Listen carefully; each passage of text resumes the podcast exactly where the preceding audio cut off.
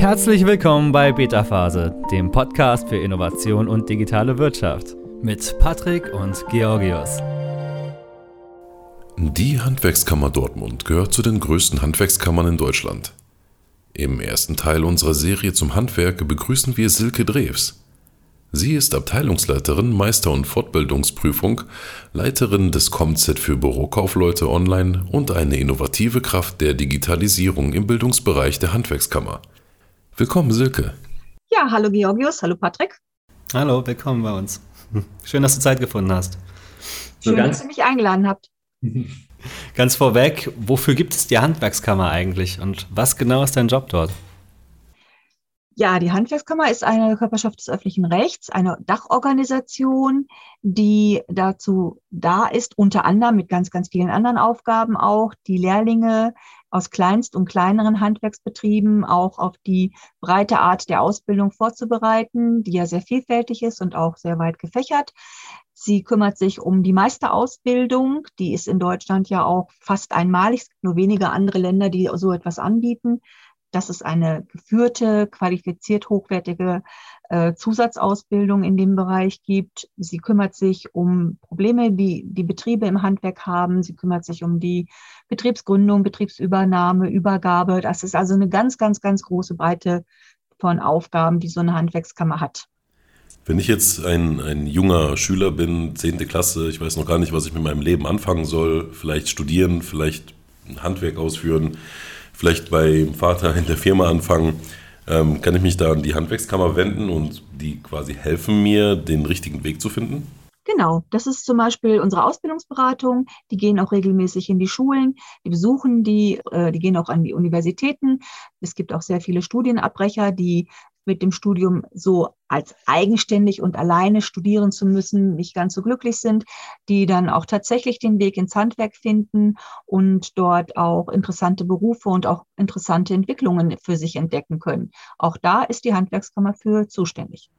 Also jetzt ist ja so die Handwerkskammer Dortmund auch recht bekannt dafür, dass sie so ähm, digital ganz gut unterwegs sind und auch innovativ.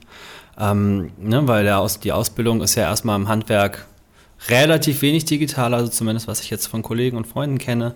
Ähm, na, was, was macht es da in der Handwerkskammer Dortmund so besonders gerade? Wo seid ihr da so digital stark? Man muss so ein bisschen unterscheiden, um welche Art von Berufen es geht. Das ist immer so ein bisschen die Krux bei der Sache. Es gibt nicht den einen Handwerksberuf, sondern es gibt über 132 Handwerksberufe und dabei gibt es sehr viele, die sehr technikaffin sind und da gehören nicht nur die Kfz dazu, sondern auch viele andere Gewerke. Und es gibt natürlich auch eine Reihe von Handwerksberufen. Da ist es tatsächlich die Betonung auf Handwerk. Und ähm, da ist dann die Digitalisierung oder die Technik, der technische Fortschritt äh, vielleicht nicht so deutlich und nicht so klar ersichtbar, aber deutlich auch da. Selbst Friseure, von denen man ja immer meint, die wären nicht so digital aufgestellt, ähm, entdecken durchaus die Vorteile von Social Medias oder auch von vielen anderen Möglichkeiten, die die Arbeit auch ähm, bekannter machen oder auch publiziert äh, über Facebook äh, und über äh, Online-Buchungsportale ihre Kunden empfinden. Das ist also alles möglich. Das ist also schon ein bisschen breit gefächerter. Aber klar gibt es mit Sicherheit auch den einen oder anderen Handwerksberuf, wo auch immer noch mit der alten Art und Weise gefeilt werden muss und wo auch noch Mühe und andere ähm, Maßeinheiten von Bedeutung sind, die man nicht einfach wegdenken kann, nur weil man am Computer sitzt. Hier ähm, in der Handwerkskammer beschäftigt ihr ja Dozenten und ähm, Lehrer, also die, die lehren und die Ausbilder. Ähm, gibt es etwas, was du denen gerade jetzt für den Weiterbildungsbereich mitgeben möchtest, worauf die vielleicht achten sollten in Zukunft, in welche Richtung sich so der ganze Bildungsbereich ändern könnte? Naja, wir merken natürlich gerade durch die Pandemie, dass äh, die Anforderungen an unsere Dozenten, egal ob nun in der Lehrlingsausbildung oder auch in der Meisterschule, ähm, die vor ganz anderen Voraus Herausforderungen stellt. Auch unsere Teilnehmer müssen ähm, plötzlich andere Lernwege gehen. Es ist immer noch was anderes, ob ich in einer Klasse mit Kollegen sitze und wir können an einem, an einem Auto schrauben oder wir können bei den Friseuren einen Kopf nehmen und an den Haaren rumschnippeln oder ich kann mir das nur anschauen in einem Video ich kann auch eine VR-Brille benutzen, klar, alles, alles kein Thema, aber es ist immer noch etwas anderes, als es selbst praktisch zu machen. Und da ist so ein bisschen der Spagat, den man wählen muss und den man auch finden muss. Ein gutes Beispiel ist, du kannst dir ganz viele Fotos an oder äh, Videos anschauen von Marathon, wie ein Marathon gelaufen wird. Davon wirst du aber keinen Marathon laufen, weil du musst, die, du musst die körperliche Fitness haben, du musst das Training haben. Das kannst du auf dem Laufband bekommen, aber wenn du dann draußen bei glühender Hitze rennst oder bei eisiger Kälte, dann ist das was anderes als auf dem Laufband in deinem Fitnessstudio. All diese Dinge spielen aber eine Rolle und die machen hinterher den guten Läufer aus. Und vieles kann man trainieren, auch alleine, auch an Videos sich anschauen, aber es geht eben nicht alles.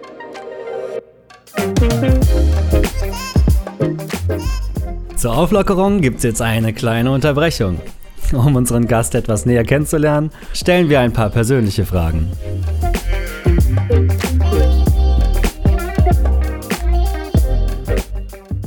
Worüber hast du dich das letzte Mal so richtig aufgeregt?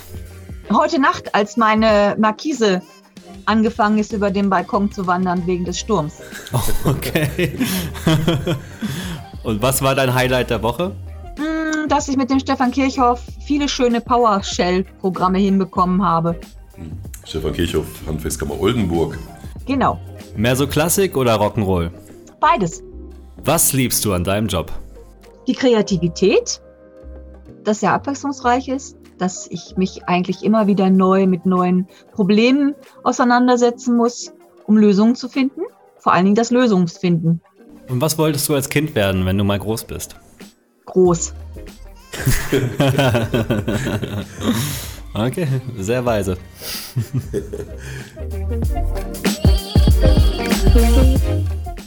Und jetzt Speed Dating. Wir nennen zwei Begriffe und unser Gast muss sich für einen Begriff entscheiden. Los geht's.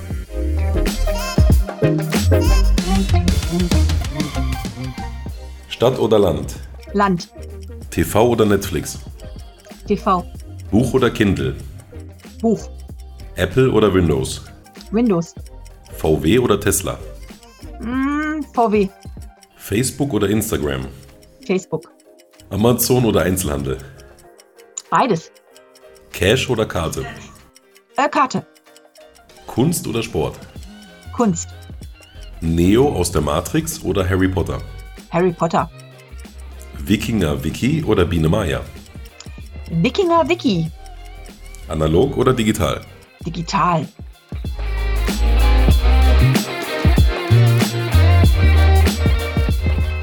So, jetzt kennst du unseren Gast schon ein bisschen besser. Weiter geht's mit unserem Interview. Viel Spaß. Ich würde ganz gerne noch über was ganz Besonderes auch von euch sprechen aus der Handwerkskammer Dortmund. Von euch kommt ja eine auch eine E-Learning-Plattform, die wir mit euch zusammen aufgebaut haben, ähm, die quasi ja auch diese, die, eben, du bist ja aus den Weiterbildungsberatung, die diese Weiterbildung ja digitalisiert hat jetzt, ne? Also wo Dozenten und Schülerinnen und Aus, Auszubildende sich weiterbilden können, eben, eben online und digital. Ähm, was, äh, wie lange läuft das jetzt? Ist das Projekt schon bei euch angelaufen und wie ist also wir es haben? Wir haben 2016 haben wir mit Moodle begonnen und haben ähm, Moodle, Moodle ist ja ein Open Source Programm. Das kann ja jeder und überall einsetzen. Äh, das Lernportal an sich oder so ein Online-Lernportal an sich zu benutzen, ist nicht das äh, Geheimnis. Ähm, die Idee, die dahinter steckte, war, dass äh, keiner so von den meisten Dozenten so ein Ding benutzt, wenn er nicht irgendwie dazu genötigt wird. Weil die haben ja alle ihre Unterrichtsmaterialien, die haben alles vorbereitet, die haben alle ihre Lehr- und Lernbücher, ihre Konzepte, die machen das ja viele schon ganz, ganz lange und gerade im praktischen Unterricht ähm, ist der, ist der Ansatz, Ansatz zum Unterrichten auch nochmal was anderes als in den theoretischen Fächern. Wir haben also dann den Weg gewählt und haben gesagt, wir bauen dort ein digitales Klassenbuch auf, so dass die Dozenten und auch die Schüler regelmäßig da reingehen, weil es dort ihren Stundenplan gibt, weil es dort das Klassenbuch zu führen gibt und die Verbindung mit unserem Lernverwaltungsprogramm haben wir darüber geschaltet. Und das war so der Einstieg. Und wenn ich dann erstmal damit anfange und sehe, ah, da kann ich aber doch noch mehr mitmachen. Oh, interessant, ein Feedbackbogen, was ist das denn? Oder schau mal, ich kann auch PDF-Dateien einstellen. Dann brauche ich die ja gar nicht mehr drucken und ich brauche gar keinen USB-Stick mehr dafür mitzunehmen. Und das ist so ein, so ein Prozess, das ist so ein Umlernen auch. Und äh, ach, den Stundenplan muss ich auch gar nicht mehr äh, in Papierform ausgehen, der ist ja jetzt immer aktuell dort drin. Das waren so Wege, durch die wir die Dozenten und die Teilnehmer dann auch mitgenommen haben.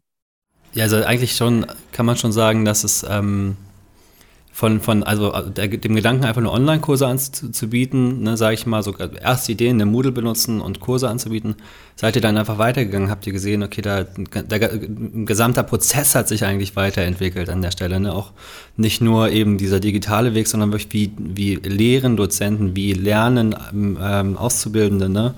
was steckt alles dahinter, die ganzen, wie du gesagt Pläne und so weiter haben sich ja auch verändert. Also es ist im Prinzip schon eine sehr strukturelle Veränderung, die dann das nach sich getragen hat. Und es ging gar nicht um den Online-Unterricht, weil im, im Handwerk ist es so, wir haben, wir haben viele verschiedene Aspekte, die unterrichtet werden müssen, aber an vielen Stellen geht nicht einfach Online-Unterricht.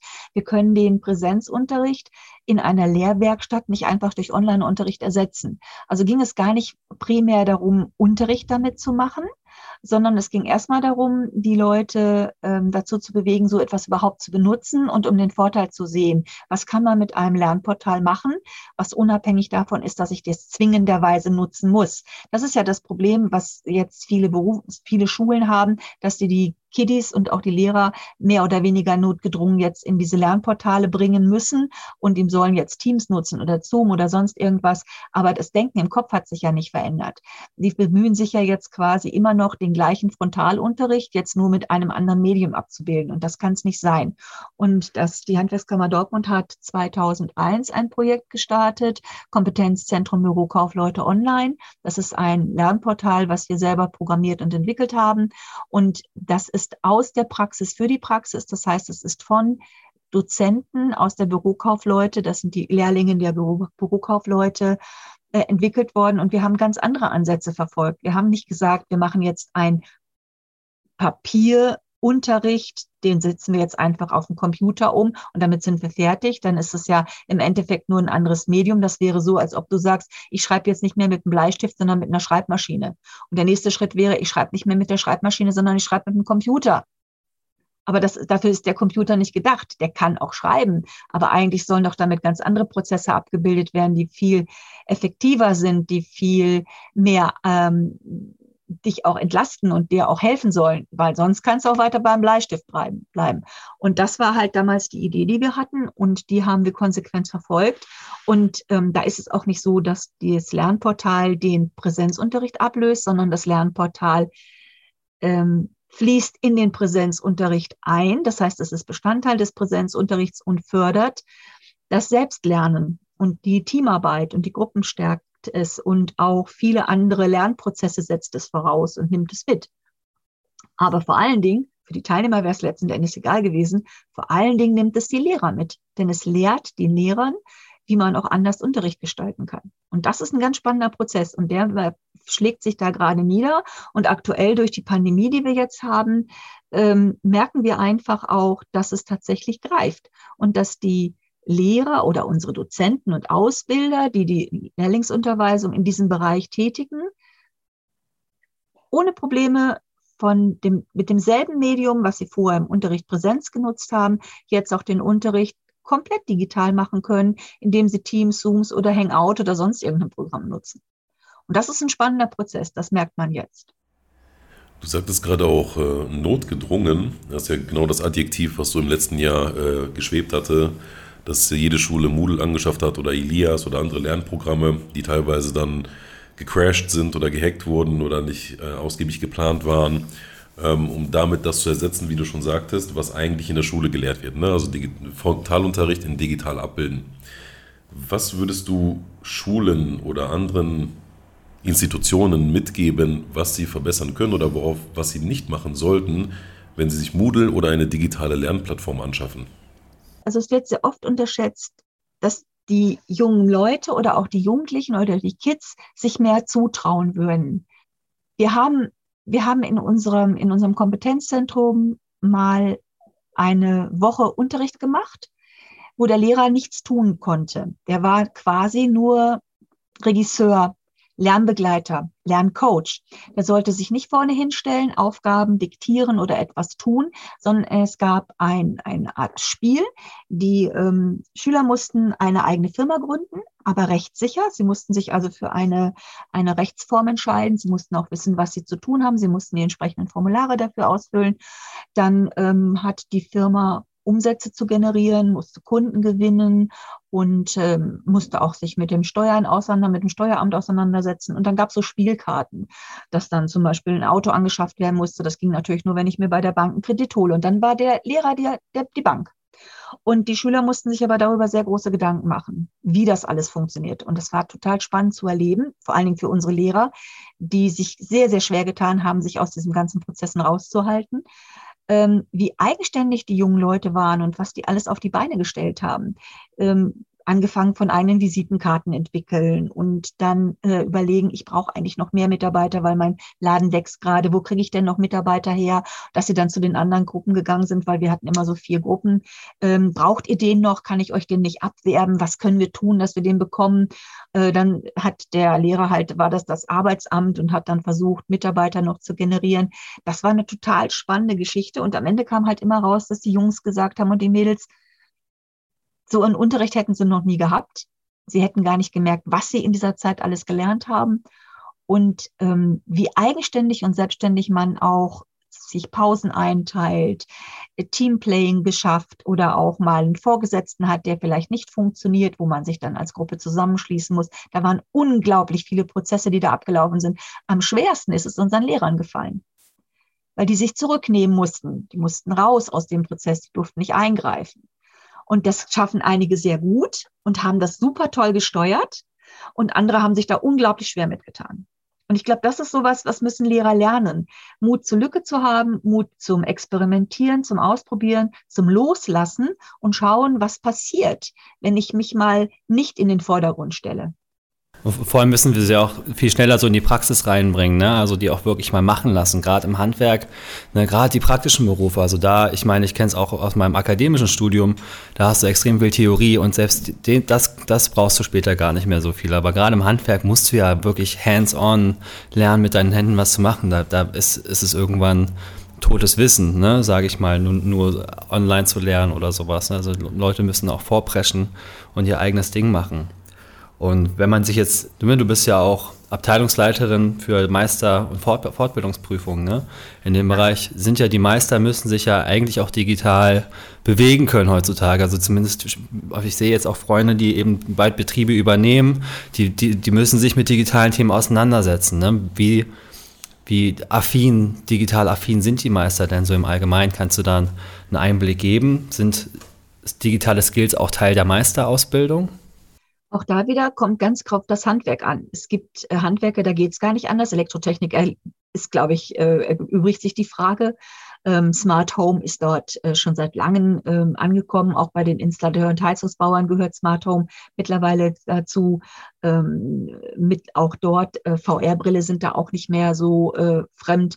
3D-Drucker äh, in der, bei der Tischlerei ist äh, an vielen, vielen Stellen, auch im Bauhandwerk ist 3D-Drucker äh, mittlerweile auch angekommen. Die Drohnentechnik bei den Dachdeckern, bei den Zimmerern, die äh, damit äh, oben auf die Dächer draufschauen können, um zu sehen, was damit los ist. Auch das ist an vielen Stellen angekommen. Aber auch tatsächlich die Prozesssteuerung innerhalb der Büros, wie man äh, Kunden gewinnt oder auch wie man ähm, mit externen Auftraggebern kommuniziert ähm, sei es bei Auftragsvergabe, digitalisierter Auftragsvergabe oder mit den Behörden. Das hat sich alles gewandelt. Das kommt, du kommst heute da nicht mehr drum rum. Ähm, und wie viel und wie tief das Ganze dann gesteuert wird, das ist dann natürlich unter Umständen tatsächlich von dem einzelnen Gewerk abhängig, weil es notwendig ist oder weil du gar nicht mehr anders arbeiten kannst. Und ähm, ja, das ist dann auch von Fall zu Fall natürlich auch eine Sache der Größe eines Betriebes. Ne?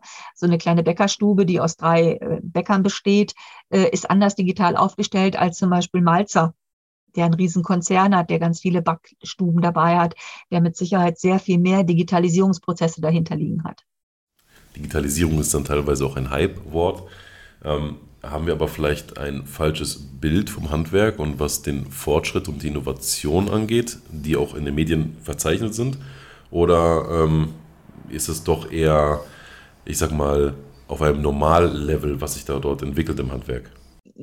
Ja, ich glaube, es ist beides. Ich habe gerade erst vor ein paar Tagen noch mal wieder einen Artikel gelesen. Das war eine Umfrage der Telekom. Da wurde auch gefragt, wie weit ist denn das Handwerk digitalisiert? Und da haben 57 Prozent der äh, Betriebe gesagt, dass sie auf dem Weg der Digitalisierung sind. Vielleicht noch nicht so innovativ wie äh, so ein VW-Werk oder vielleicht die Lufthansa. Aber ähm, man muss es ja auch immer in Relation der Menschen sehen, die mitgenommen werden wollen und ähm, auch der Aufgaben, die zu erledigen sind.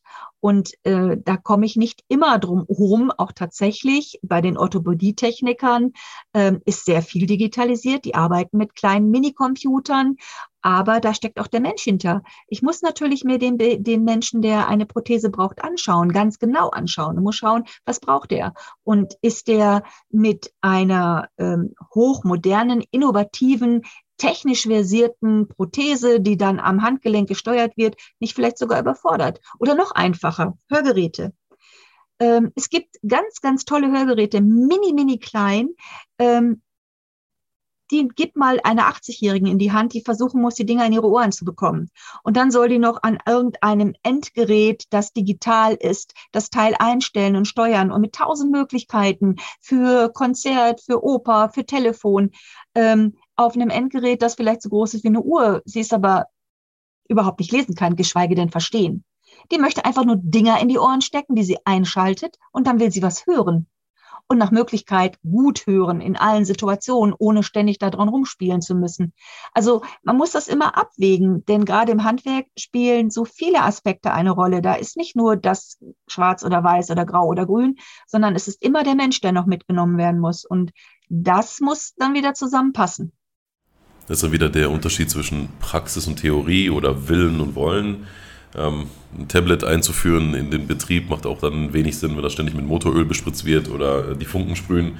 Also nur um ein iPad zu haben, um digital affin zu sein, ähm, bringt das der Praxis nichts der anderen Seite ein Tablet mit zur Baustelle zu nehmen, dort die Aufmaße dort direkt einzutippen, das direkt ins Büro zu schicken, damit der, vor, der, das Angebot erstellt werden kann, die Waren bestellt werden können, ist total genial. Vor 20 Jahren hatten die Dachdecker schon Programme, worüber die äh, die Anzahl der Dachpfannen ermitteln konnten. Die haben die Aufmaße in das Programm eingegeben und das Programm hat dir genau gerechnet, wie viel Dachpfannen du von einem bestimmten Typ brauchtest, konnte die Bestellung abschicken und hat auch den Verschnitt direkt mitberechnet. Genial, war total simpel.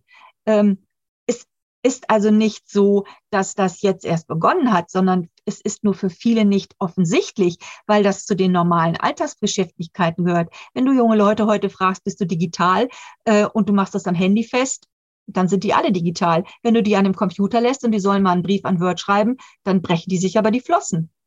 Es ist immer eine Frage, wofür setze ich es ein, was brauche ich, wo möchte ich es haben. Und wenn es zum Selbstverständnis wird, und das ist das Entscheidende. Und du merkst, es hilft dir, deinen Arbeitsalltag oder dein Leben damit zu verbessern, dann wirst du es nutzen. Ansonsten stört es dich nur. Hm. Das ist ja schon Innovation, aber nicht Innovation auf ähm, erzwungene Innovation, sondern Innovation dann, wenn sie etwas bringt, also wenn sie auch nützlich ist. Was verbindest du denn mit dem Begriff Innovation und inwiefern ist die Handwerkskammer Dortmund innovativ? Also für mich ist Innovation tatsächlich ähm, etwas voranzubringen, etwas zu verändern, äh, tatsächlich auch um ähm, an vielen Stellen Erleichterung zu bekommen, auch im Arbeitsalltag, im Leben.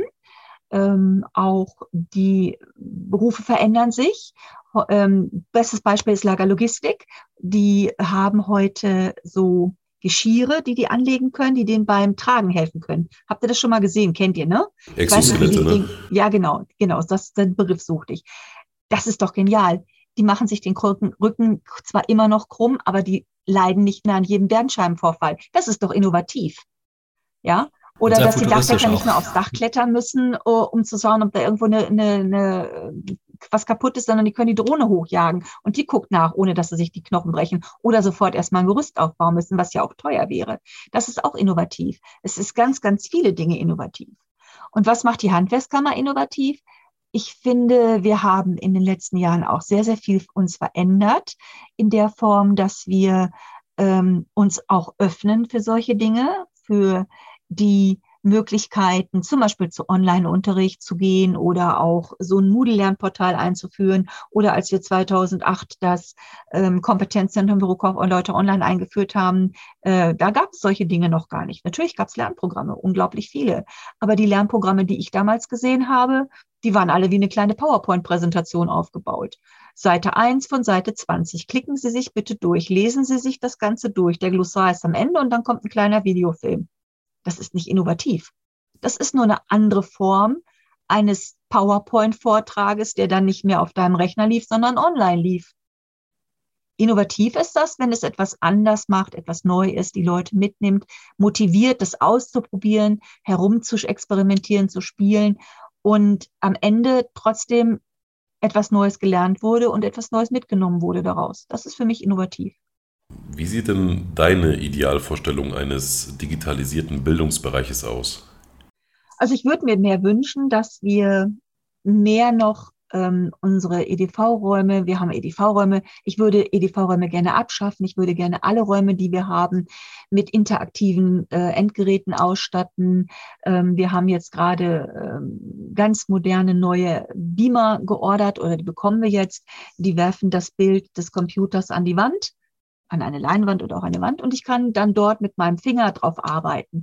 Also innovativ, ohne darüber nachzudenken, wie bediene ich ein Endgerät. Ich nehme ein Endgerät in die Hand, wie mein Handy auch, und das gehört zu meinem Arbeitsalltag und ich kann damit umgehen. Ich finde überall die Möglichkeit, meine Sachen, die ich mache, an die Wand zu schmeißen, dass jeder zuschauen kann, dass jeder gemeinsam daran arbeiten kann.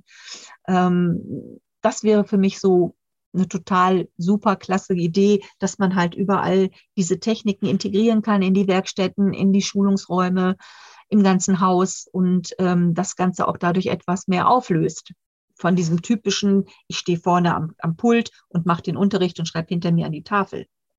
Ja, das wird sich ja mit der, hoffentlich mit der nächsten Generation ändern, wenn gerade die IT oder die digitalen Themen mehr auch in den Schulalltag integriert werden das heißt auch schon in der Grundschule oder zumindest in der sehr frühen Phase, dass Kinder mehr abgeholt werden und dann digital affiner sind, nicht nur für die Bedienung der Geräte, aber auch für die Gefahren, die dadurch entstehen können.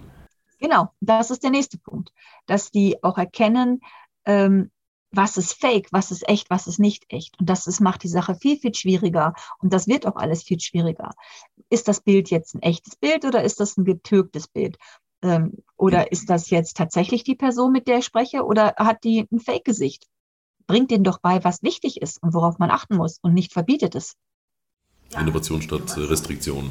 Genau, und auch zu dem Thema nochmal, was wichtig ist, das äh, ist mir gerade nochmal, mir ist die Drohne nicht aus dem Kopf gegangen. Ich fand das total faszinierend, wie wir Drohnen einerseits zum Spaß benutzen und eben auch jetzt zum Beispiel beim Dachdecker äh, verwenden. Und wir interessieren uns ja auch sehr gerade für so, so digitale Trends. Und hast du da noch andere Beispiele aus dem Bereich? Ich, ich, bin mir sicher, auch Zuhörer, Zuhörerinnen hätten Interesse daran, mal zu hören, was es noch sonst so gibt. Also jetzt haben wir Drohnen, die auf, auf Dächer fliegen und was, was anschauen können, ne, wo, man, wo man schon mal was bemessen kann. Gibt es da noch andere Dinge, die gerade trendy sind äh, oder gerade ja, am Kommen sind? Ja, 3D-Drucker habe ich ja auch schon gesagt, da passiert auch eine ganze Menge mit, auch in den Tischlereien. Die machen teilweise Modelle damit, damit die, der Kunde hinterher sehen kann, wie der fertige, wie vielleicht die fertige Küche aussehen könnte. Im Bau spielt der 3D-Drucker mittlerweile auch in vielen Baustellen eine Rolle. Du kannst mit dem 3D-Drucker ganze Häuser bauen. Gibt auch schon erste Häuser in Deutschland, die mit einem 3D-Drucker gebaut worden sind. Ähm, in der Medizin sowieso. Da spielt der 3D-Drucker bei ähm, der Herstellung von äh, Organen eine große Rolle. Ähm, dann gerade auch in der Digitalisierung der auch für die Augenoptik, da gibt es ganz, ganz viele Neuerungen, ähm, wie man auch heute ja auch an vielen Stellen sieht. Ihr findet, wenn ihr zum Beispiel zum Augenarzt geht, nicht mehr nur diese Tafel mit den äh, Buchstaben größer und kleiner werden. Heute gibt es Programme, innovativ. Einer der Entwickler sitzt in Dortmund, bei uns bei der Handwerkskammer dass die heute diese Luftballons haben, die hin und her fliegen und dass man ganz andere Möglichkeiten hat zu schauen, gerade auch bei Kindern, was haben die für Sehschwächen. Also da ist eine ganze Menge und da passiert auch immer noch eine ganze Menge. Zum Abschluss eine kleine persönliche Frage. What's in my bag? Was hast du immer dabei? Worauf kannst du nicht verzichten? Was ist dein stetiger Begleiter? Das ist ganz einfach, das ist mein Smartphone. Ja. es ist äh, tatsächlich so, ich bin, ich bin technikaffin, ich habe da Spaß dran. Ich habe früher ja immer auch am Computer gesessen, habe programmiert, habe entwickelt. Und ähm, heute ist für mich mein Smartphone nicht zum Telefonieren da, dafür ist es, brauche ich es nicht, aber zum Recherchieren. Ich höre was, ich lese was, ich sehe was, ich möchte mehr wissen dann ist der erste Griff zum Handy, Google aufrufen, eingeben, gucken. Was ist das? Wo, wo finde ich das? Was bedeutet das? Was heißt das Wort? Äh, was steckt hinter der Geschichte? Ähm, was gibt es für weitere Informationen? Diese Informationen, diese abzurufen, das ist für mich unglaublich spannend und deswegen ist für mich das Handy ein stetiger Begleiter. Okay, dann fassen wir einmal zusammen. Digitales Klassenbuch Moodle Lernplattformen. Wir haben heute erfahren, dass, äh, dass, dass die Umsetzung eines Frontalunterrichts, wie wir ihn in der Schule kennen, nicht so digital abgebildet werden kann, wie vielleicht vielerorts passiert. Dann die Frage, ob äh, die Digitalisierung im Handwerk ein Mythos ist. Und nein, das ist es nicht. Die Digitalisierung im Handwerk kommt, schreitet viel mehr voran, als wir das eigentlich vielleicht wahrhaben oder auch sehen. Drohnen sind nicht nur zum Spielen da, genauso wie Exoskelette nicht nur in Hollywood-Filmen vorkommen und äh, 3D-Drucker nicht nur für Spielzeug äh, benutzt werden, sondern auch natürlich für professionelle Einsätze, wie zum Beispiel Häuser oder ähm, Produkte für die Erstellung. Tatsächlich eine digitale eine Disruption auch hervorrufen wird, sehr wahrscheinlich. Ne? Das ist ja auch in vielen Büchern mittlerweile der 3D-Drucker ist eine der größten, gewichtigsten Sachen, die, die äh, kommen und eigentlich wahrscheinlich unser ganzes Leben nochmal verändern werden. Ja, das sehe ich auch so. Also der, da ist noch wirklich viel Luft. Äh, Lasertechnik ist ja auch schon, ist auch eine Sache, die auch schon sehr viel lange, sehr, sehr lange läuft. Aber auch gerade diese 3D-Drucker bieten unglaublich viele Möglichkeiten. Und was wir noch, noch ganz vergessen haben zu sagen, um natürlich in der Ideal, Idealvorstellung zu verwirklichen, um ähm, digitaler zu werden in der Weiterbildung äh, im Handwerk, brauchen wir bessere Akkus und, und Silke Drews war bei uns heute. Wir bedanken uns herzlich. Ähm, das Lieblingsgerät, was jemand dabei hat, ist das Smartphone für sehr vielseitige Dinge. Und ja, wir bedanken uns auf jeden Fall für den tollen Input und die Einblicke ins digitale Handwerk. Heute war der erste Teil und in der nächsten Folge haben wir Gabor Leisten bei uns, den Abteilungsleiter für Unternehmensberatung bei der Handwerkskammer Dortmund. Silke Drews, vielen, vielen Dank und Dankeschön. Ja, auch von meiner Seite. Vielen Dank. Wir wünschen dir alles Gute, gute Innovation und ja, den richtigen Weg der Digitalisierung für die Zukunft. Ja, danke schön. Hat hm. Spaß gemacht und äh, ich hoffe, wir werden ab und zu noch mal voneinander hören. Ja, davon gehen wir aus. das war's auch schon für heute. Wenn dir diese Folge gefallen hat, abonniere unseren Podcast. Schon bald siehst du Innovationen aus verschiedenen Blickwinkeln und bekommst wertvolle Einblicke in die digitale Wirtschaft. Bis bald bei Beta Phase.